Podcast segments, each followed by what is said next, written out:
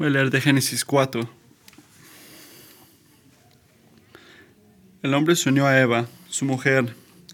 Ella concibió y dio a luz a Caín y dijo, con la ayuda del Señor he tenido un hijo varón. Después dio a luz a Abel, el hermano de Caín. Abel se dedicó a pastorear ovejas, mientras que Caín se dedicó a trabajar la tierra. Tiempo después, Caín presentó al Señor una ofrenda del fruto de la tierra. Abel también presentó al Señor lo mejor de su rebaño, es decir, los primogénitos con, su grasa. Y el Señor miró con agrado a Abel y a su ofrenda, pero no miró a Caín ni a su ofrenda.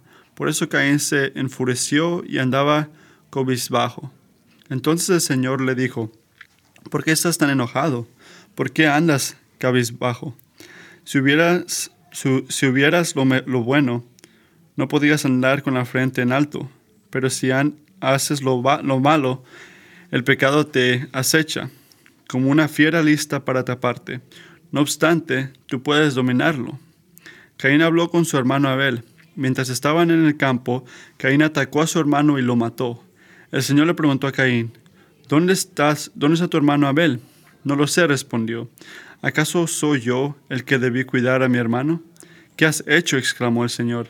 Desde la tierra, la sangre de tu hermano reclama justicia. Por eso, ahora quedarás bajo la maldición de la tierra la cual ha abierto sus fauces para recibir la sangre de tu hermano que tú has derramado.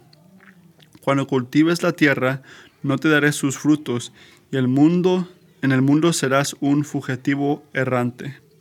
Este castigo es más de lo que puedo soportar, le dijo Caín a su señor. Hoy me condenas al, al destierro, y nunca más podré estar en tu presencia. Andaré por el mundo errante como un fugitivo, y cualquiera que me encuentre me, matará. No será así, replicó el Señor. El que mata a Caín será castigado siete veces.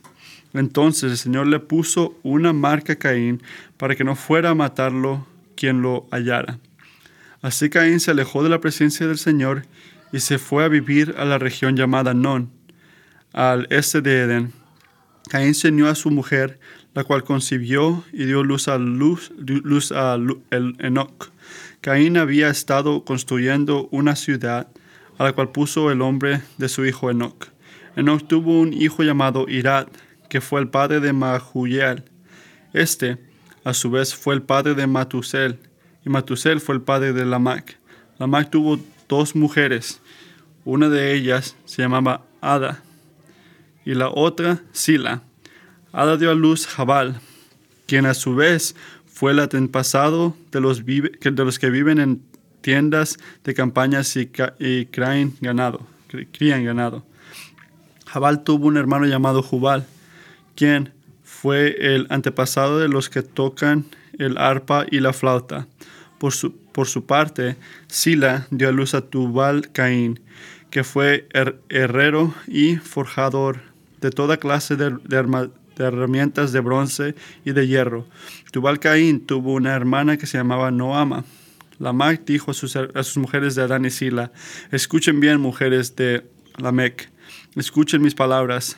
Maté a un hombre por haberme herido y un muchacho por golpearme.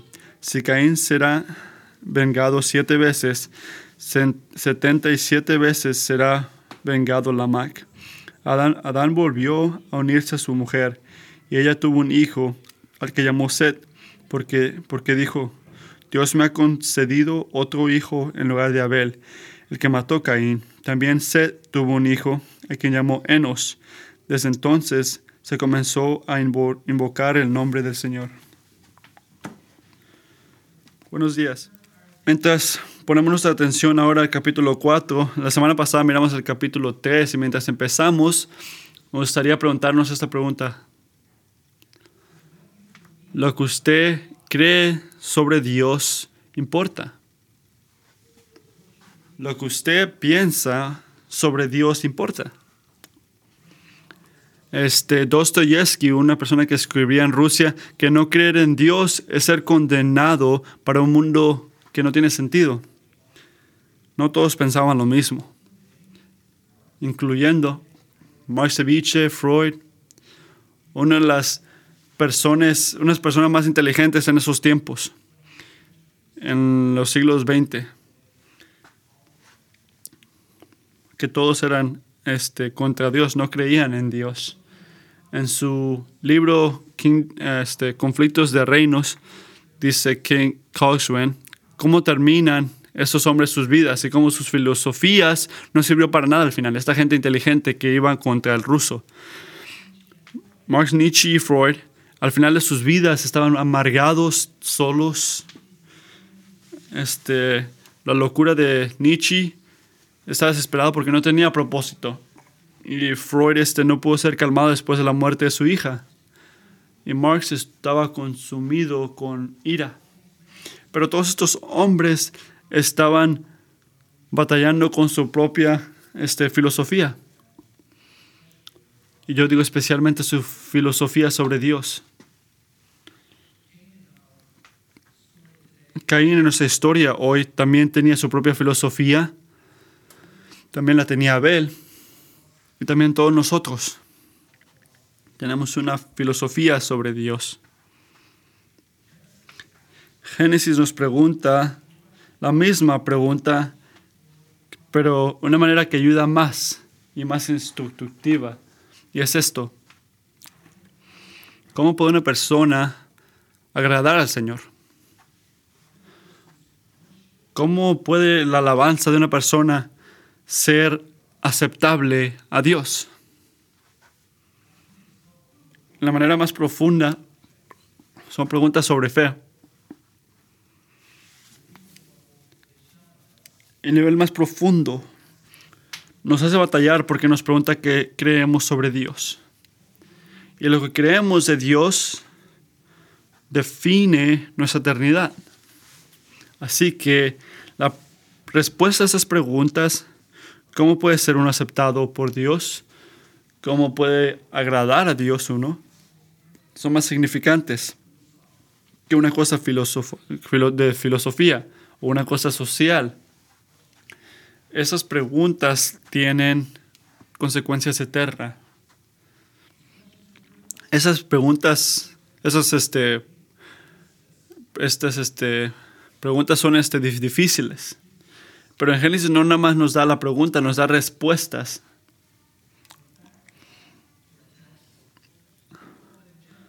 Recuerden que en el capítulo 3 nos enseña cómo el pecado y las consecuencias entraron al mundo mientras Eva tomaba el fruto de la serpiente y comió. Miramos este, el impacto de la corrupción, la separación entre Adán y Dios, entre hombre y Dios, separación entre hombre y mujer, separación, la corrupción entre el hombre y su alrededor, sufrimiento, culpa, vergüenza, y, hace tiempos difíciles entraron en la vida de Adán y Eva. Separación entre Adán y Dios este, se, se, mostró cuando Dios le dijo a Adán, ¿quién eres? Y ahora Adán le tocó trabajar la tierra por el resto de su vida en sufrimiento. Es interesante, mientras yo estaba estudiando las comparaciones entre el 3 y 4, que no había visto, pero ahora lo estoy notando, pero hay cosas muy diferentes. Mira el capítulo 4, empieza con el nacimiento de Caín y Abel. Y después habla de sus... Después este brinca a otra parte de sus vidas, brincándose mucho detalle.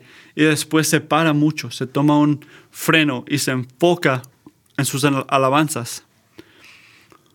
O mejor, este, las diferencias en sus este, ofrendas al Señor. Caín y este y Abel eran este que se fueron criados de la misma manera y este fueron moldeados igual pero eran muy diferentes a la misma vez uno era para el reino de Dios y otro era para el reino del hombre el reino del Dios de Dios era de debería ser este, nuestra propia agenda.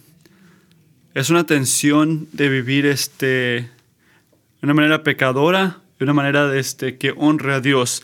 Pero no es una cosa que nada más se enfrentaron Caín y Abel. Nosotros también estuvimos ahí. Estamos ahí todavía. Y el enfoque de la historia se trata cuando llega Caín con sus ofrendas y no las recibe Dios. Así que leemos el versículo 3. Tiempo después, Caín presentó al Señor una ofrenda del fruto de la tierra.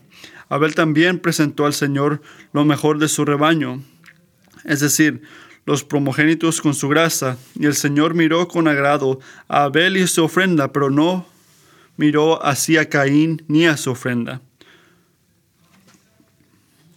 Así que Dios aceptó y respetó la ofrenda de Abel, pero el de Caín no le, no le puso importancia. Así que la pregunta que hay que decirnos es ¿por qué? ¿Por qué no aceptó lo de Caín? ¿Por qué acepta algo y no acepta otra cosa? ¿Qué es el enfoque? ¿Qué, ¿Por qué importa? Los dos trajeron ofrendas que deberían ser aceptadas, pero ¿por qué aceptó a uno y no al otro? ¿Y por qué continúa Dios sobre una cosa sobre el pecado? ¿Por qué habla sobre que el pecado lo domina a él? ¿Por qué habla que el pecado está ahí? Tipo animal que va a atacar. Así que no nada más era una cosa simple, una rutina de dar la ofrenda, una cosa que tenemos que hacer para alabar. Y la respuesta a todo esto es, tristemente, sí. Era llamado que de ofrenda y ese era el problema. En el centro de la alabanza y los regalos hacia Dios es este, el centro es nuestro corazón. Así que lo que tú haces, hazlo con un corazón sincero. Y en nuestro corazón debe de haber fe y confianza. Te digo a ti que el problema aquí, el enfoque más grande aquí, y hay muchos enfoques, pero es el más importante. El enfoque más grande del capítulo 4 es que la alabanza que honra a Dios requiere fe. Alabanza que honra a Dios requiere fe. Hebreos 11:6 dice que sin fe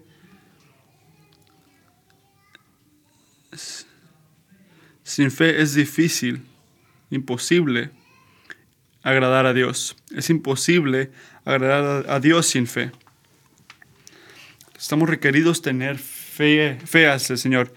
Así que si ves a, los, a las palabras del versículo 3 y 4, dice esto, que Caín trajo una ofrenda, que era parte de la, fruto, de la fruta, y Abel trajo los primeros, a los primogénitos, con su grasa.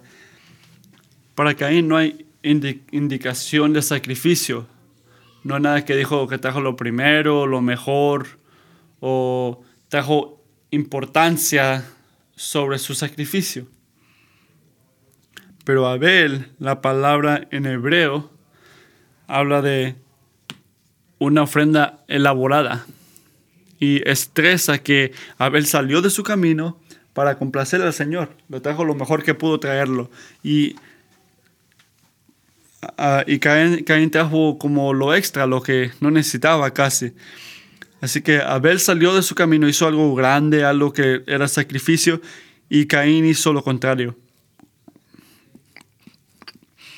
John Calvin dice que Abel dio su sacrificio con fe y Caín no. nada más lo hizo por, por hacerlo, Caín. Así que si no escuchas nada hoy, por favor escucha esto. Que la alabanza que agrada al Señor requiere fe nuestra alabanza para que pueda agradecer al Señor requiere fe. Así que si requiere fe, ¿qué significa eso? ¿Cómo se ve eso? ¿Qué consiste eso? ¿Qué requiere? ¿Qué requiere de mí todo esto? mientras miramos el capítulo 4, nos enseña tres características sobre esto, que van a ser mis tres puntos. Y son estos. La fe reconoce el juicio de Dios. La fe reconoce el juicio de Dios, la fe se aferra a la misericordia de Dios y la fe espera en las promesas de Dios. Así que reconoce el juicio de Dios, se aferra a la misericordia de Dios y espera a las promesas de Dios. Así que reconoce el juicio de Dios primero. Mientras miramos el capítulo 3, miras este puro pecado que afecta a toda la vida. Génesis 4 continúa. Es este como un tipo de noticias que trae puro tipo de sufrimiento, de conflicto, consecuencias del pecado. Amigos, como un pastor, yo escucho una y otra vez que todo lo que hablan ustedes es el pecado y el juicio. Sí, tienes razón. Es difícil hablar sobre esto, es difícil oír. A mí me gustaría hablar sobre misericordia y, y gracia, pero lo hacemos, ajá. Pero el juicio y el pecado también son verdaderos y tenemos que hablar sobre esto y requieren respuestas. Y, y en esa escritura nos habla muy directamente. Así que para ser fiel a la escritura, tenemos que predicar todo lo que nos dio Dios. Y para hablar sobre el juicio y el pecado no es algo malo que hablar. Tenemos que estar guiados a Dios. Necesitamos un Salvador. Y yo creo que nosotros en ese servicio podemos equivocarnos al decir que los problemas de nuestra sociedad nada más vienen de fallas de padres o problemas este, en la tierra o educaciones malas. Aunque obviamente impactan de una manera, sí, contribuyen a, las cosas malas, pero aunque tuviéramos un mundo perfecto, no podemos arreglarlo todo. Amigos, Adán y Eva estaban en un mundo perfecto, tenían todo, tenían la vida perfecta, tenían el, el, este, el escenario perfecto, escenario perfecto. Tenían a una persona que los amaba completamente, que les daba todo lo que necesitían, necesitaban, pero todavía pecaron. Uno de sus hijos se volvió loco y, y este, condenó a mucha gente que venía después de él.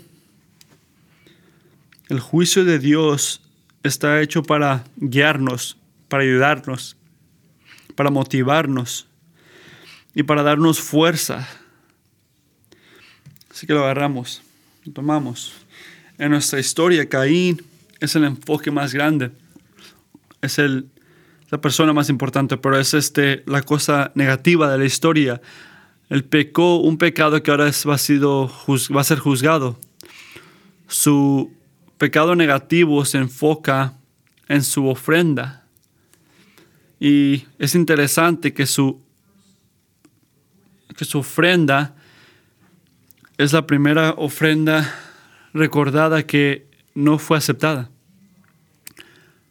Pero la ofrenda de Caín se trata más de conveniencia que de formalidad, que se, más que, que, este, que la confianza en, el Señor. Está lleno por lo, ¿cómo te digo? Él está lleno por este, los pasos. No hay expresión de humildad, no hay expresión de, este, de un corazón sincero. Está haciendo como, está en la rutina nada más, él haciendo lo que, lo que debe ser. Está viviendo una vida de rutina al lugar este, de corazón sincero hacia Dios. Así que dice que al Dios no aceptarlo significa que Dios no está este, él, sabe el, sentimiento de sus corazones, ve que Caín no tiene un corazón sincero al darle esa ofrenda. Qué cosa tan triste que no le aceptaron la ofrenda. No me gustaría que eso sea dicho sobre mí. Yo quiero que Dios me mire con favor. Isaías 66.2 dice esto, y una de mis de las escrituras favoritas de Chris. Isaías 66.2 dice, todo esto lo hizo mi mano, y así todas estas cosas llegaron a ser, declaró el Señor. Pero a este miraré, al que es humilde y contrito de, espíritu, y que tiembla ante mi palabra. Él es humilde y Él quiere que seamos humildes y que tiemblemos a su palabra. Hay una razón que Él dice tiembla. Amigos, hay que tener cuidado mientras venimos aquí los domingos que, que podamos preparar nuestros corazones. Que no lo hagamos como tipo rutina. Esto es algo especial. Es bueno tener rutina, sí, pero cuando venimos aquí los domingos o buscando de Dios, no nada más estamos haciendo una rutina.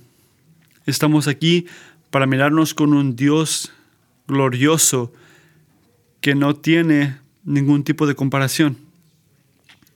Venimos aquí y compartimos esto juntos. Hay una experiencia única aquí mientras lo hacemos juntos. No es porque de repente construimos un tipo de servicio donde, donde Dios está obligado a venir.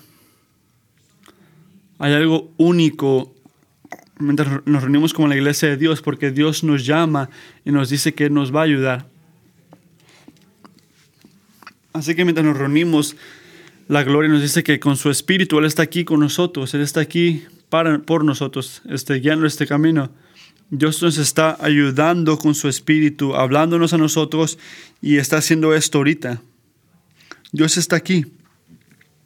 Mientras nos reunimos hoy en algo único, este, como la gente de Dios, la familia de Dios. Mientras venimos aquí, no venimos en rutina, no debemos de venir en rutina. Venimos aquí humildemente, con alabanza al Señor. Y no nada más este, los domingos, pero el lunes también, y también el viernes y el sábado. Toda nuestra vida debe ser alabanza.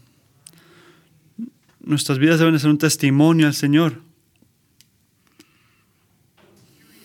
Es, es algo que me da curiosidad. ¿Por qué va a Caín y le dice, ¿por qué estás enojado? ¿Por qué estás enojado?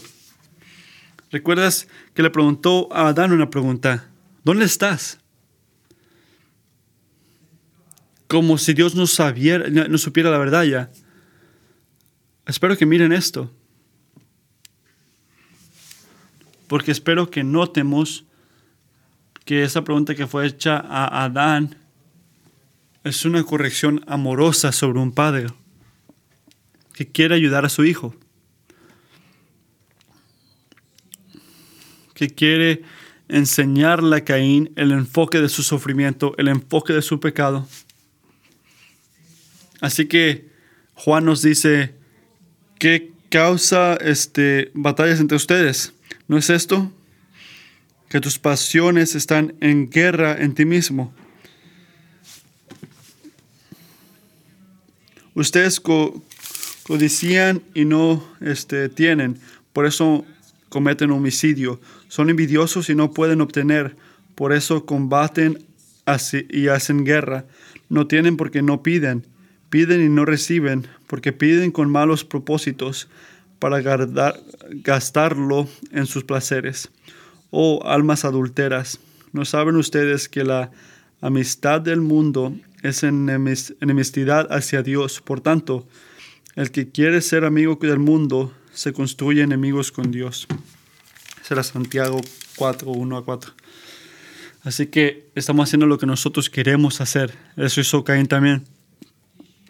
Así que Dios trae este problema de Caín a la mesa. Cuando le dice, ¿por qué estás enojado? Eso no es un seminario del enojamiento, de estar enojado. Este no es algo que nada más le va a dar la vuelta a Dios, se enfoca en eso Dios. Nuestras actitudes, nuestras acciones de enojo pueden llevarnos al sufrimiento, pero peor, la separación de Dios.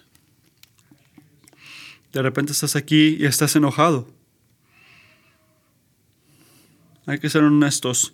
Hay cosas que nos frustran y nos hacen enojar. De repente como Caín, deberíamos de ser preguntados, ¿por qué estás enojado? Hay cosas que nos hacen enojar. Injusticia, racismo, abuso de niños y la burla de Dios.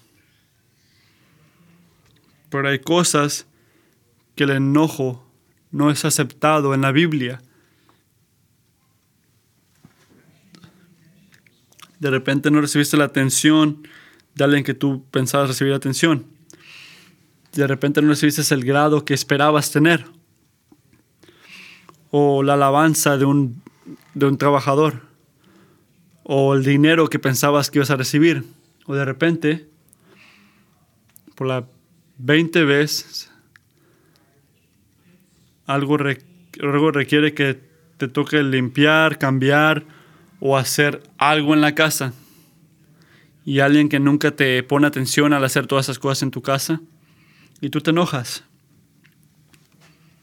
No estoy diciendo que no deberemos enojarnos, estoy diciendo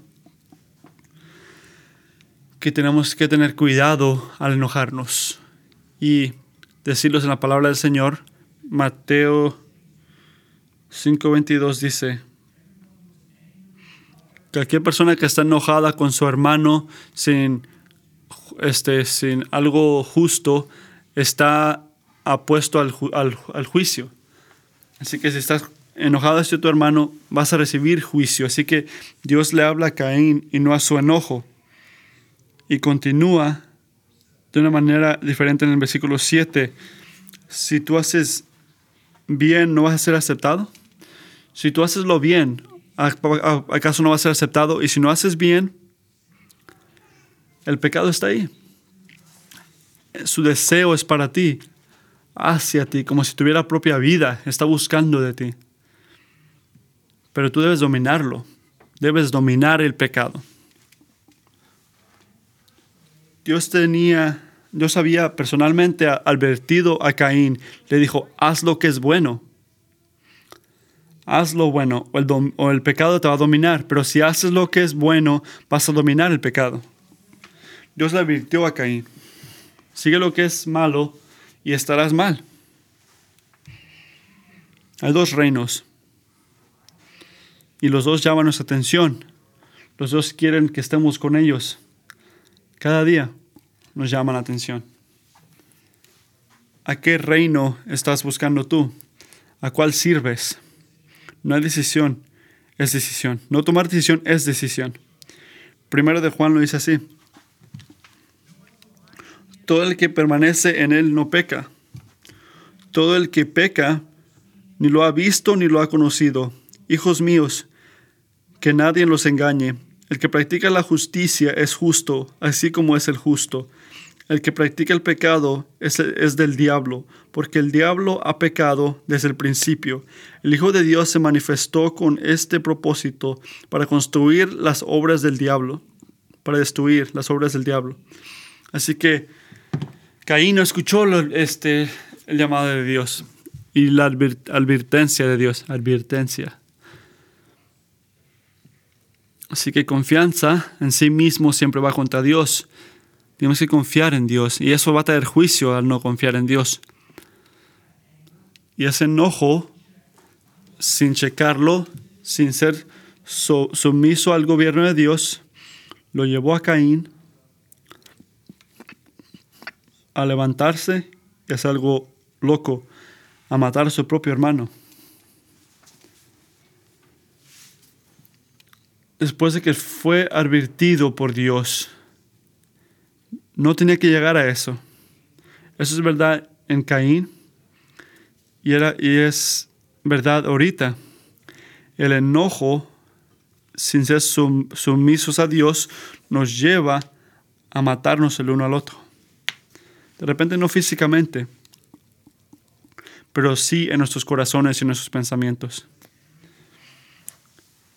Mientras entra en nuestros pensamientos y nuestros corazones sin checarlo, siempre lleva la, a cosas malas.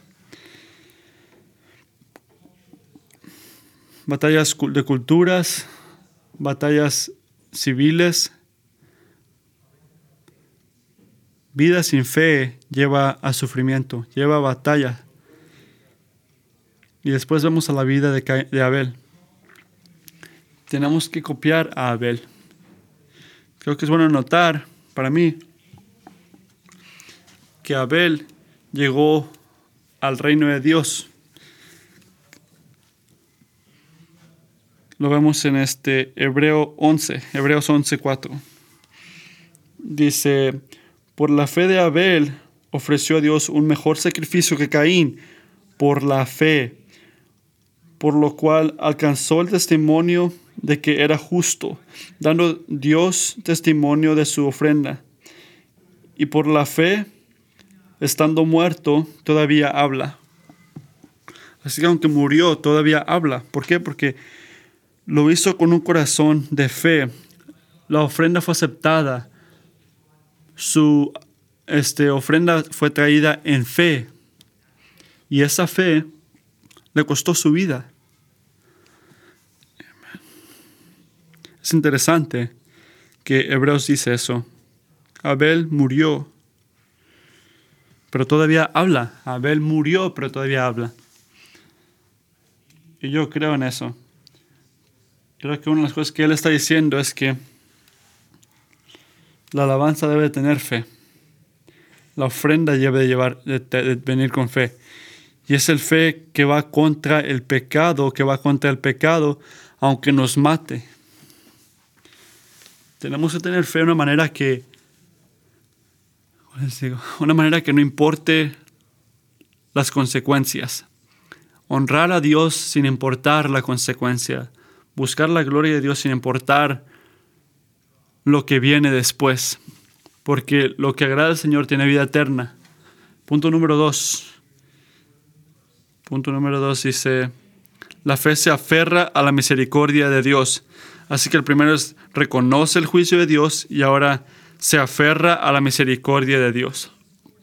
Génesis 4 habla del, este, del pecado y declara la misericordia de Dios. Caín había cometido, este, había matado a su hermano y vivió para contarlo. A mí se me hizo difícil entender eso. Si yo hubiera sido el juez, no hubiera hecho eso. Pero después entra en conversación con Dios donde habla, donde habla mal, habla, habla, habla muy absurdamente. Cuando Dios le pregunta a Caín sus acciones, Caín le dice que no hable. Después cuando habla Caín, su respuesta es una cosa tonta. Y está dándole la está diciéndole este lo malo que está Dios al darle este juicio a él, a Caín. Y después Caín recibe de Dios algo, un cubrimiento para él, un tipo de marca que le puso Dios para protegerlo del pecado que había cometido. Dios lo deja que se case, que tenga familia y en el mundo que le vaya muy bien. En, en arte, en medicina. Así que la gente que lee esto puede ver la misericordia de Dios. Puedes ver la misericordia de Dios en Caín, en que lo protegió y lo cuidó. Pero también debe impactarnos a nosotros, especialmente si vemos en la cruz. Es raro que en versículo 10, como Dios dice, que le dice a Caín,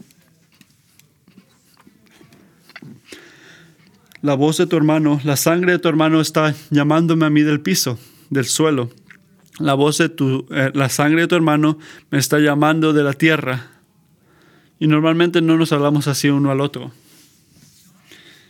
No estoy seguro que la sangre, la sangre no pueda hablar. No sé eso. Pero en todas mis cortadas y como una persona de ciencias, nunca he escuchado que la sangre hable. Pero estoy seguro que la sangre tiene un, un, lenguaje divino y sé que Dios lo conoce. Dios entiende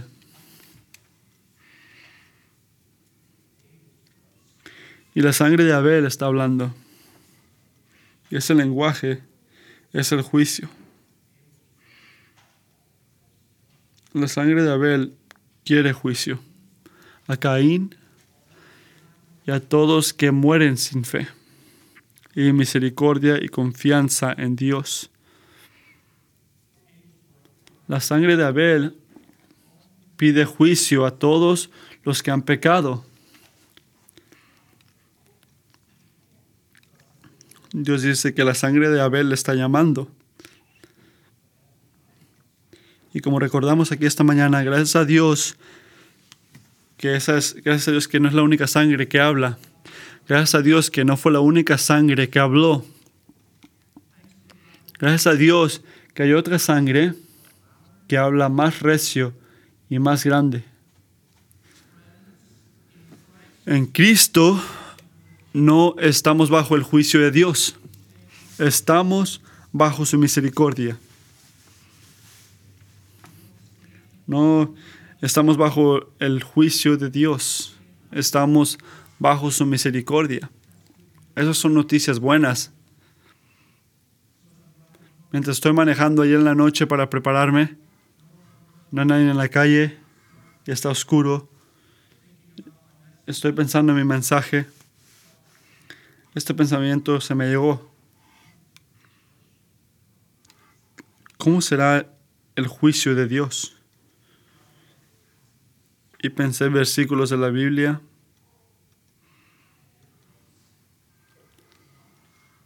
Y no era un pensamiento bonito. Y me pensé a mí mismo. En realidad, nadie puede estar bajo el juicio de Dios. No me importa qué rico, qué poderoso, qué educado, qué sofisticado eres tú. Fuera de Cristo, bajo el juicio de Dios no puedes estar. El juicio de Dios es serio. Pero amigos, nosotros no estamos bajo el juicio, estamos bajo la misericordia de Dios. No estamos enfrentando condenación. Nos sometimos a Él experimentamos la experiencia de Cristo, el perdón en Cristo, y esas son noticias buenas. Hebreos 12, 18 dice esto. Hebreos 12, 18. Porque ustedes no se han acercado a un monte que se puede tocar, ni a fuego ardiente, ni a tinieblas, ni a, oscuridad, ni a torbellino, ni a sonido, ni a, trompeta, ni a ruido de palabras tal que los que oyeron rogaron que no se les hablara más, porque ellos no podían soportar el, mandado. Si aún una, una bestia toca el monte, será apedreada. Tan terrible era el espectáculo que Moisés dijo, estoy enterrado y temblando. Aterrado y temblando. Así que la sangre de Abel grita condena. La sangre de Abel pide juicio, pero Cristo nos da misericordia. La sangre de Cristo es mejor más poderosa y trae misericordia. Así que hay que buscar de Cristo. ¿Estás agarrándote a la misericordia de Dios? O si estás haciendo esto, pues estás viendo lo que dice en 1 de Juan, que dice, no, no seas como Caín, que era, del mal, de, que, era, que era de maligno y mató a su hermano. ¿Y por qué causa lo, y por qué causa lo mató? porque sus obras eran malas y las de su hermano justo, justas. Hermanos, no se maravillen si el mundo los odia. Nosotros sabemos que hemos pasado de muerte a vida porque amamos a los hermanos. El que no ama permanece en muerte. Todo el que aborrece a su hermano es un asesino y ustedes saben que ningún asesino tiene vida eterna permanente en él. En esto conoces el amor, el que en que él puso su vida por nosotros. También nosotros debemos poner nuestras vidas por los hermanos.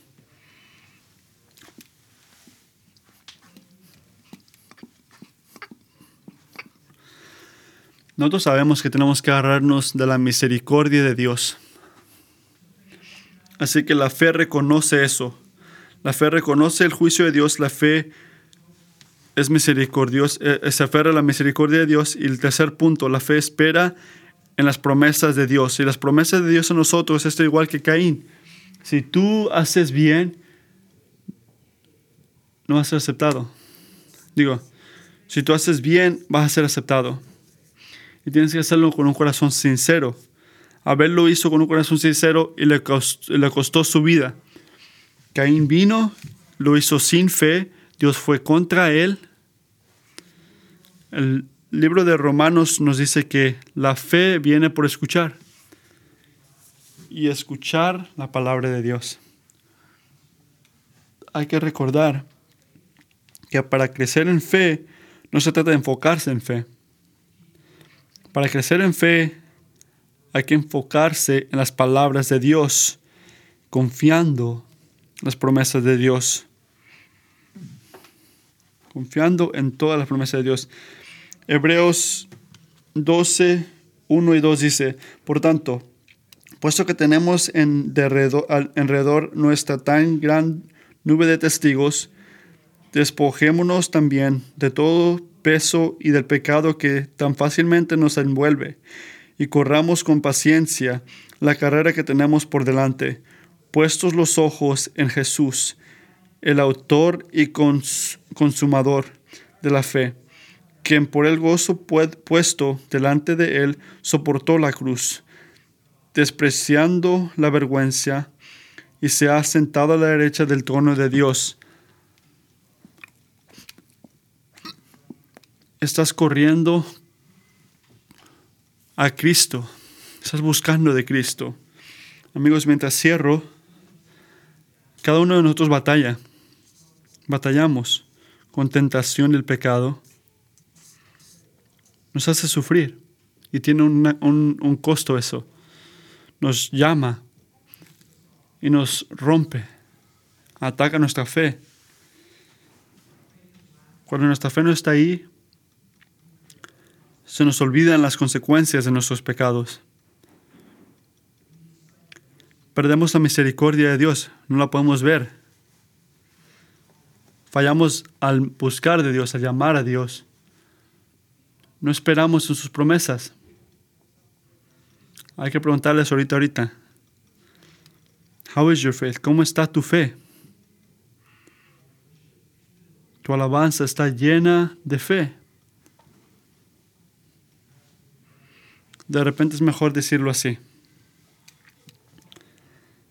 ¿Qué está en tu mente? ¿Qué te preocupa?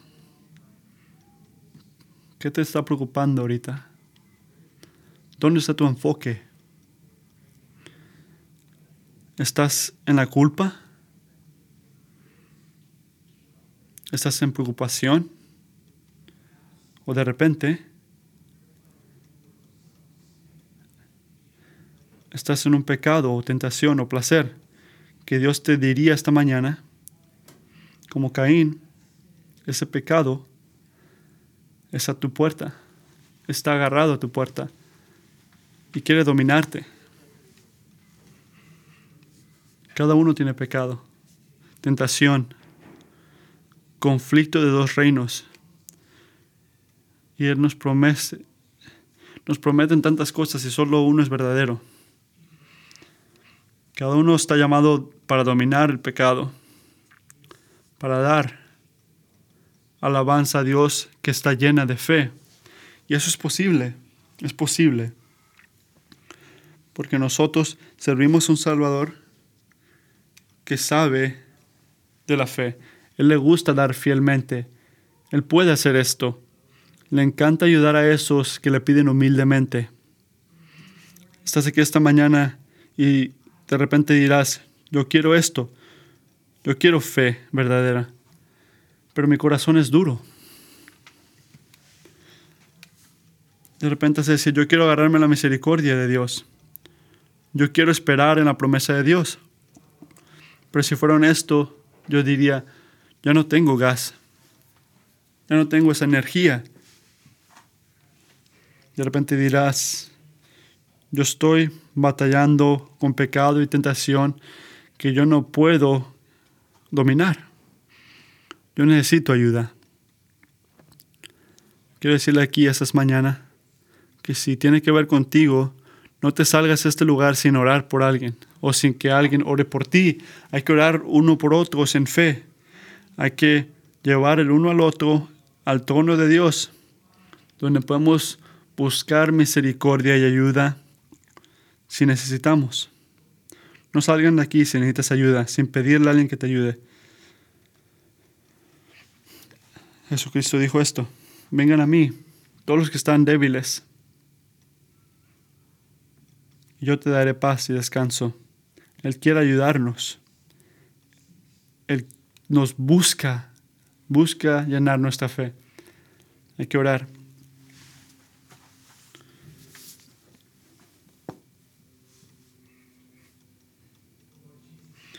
Jesucristo, gracias.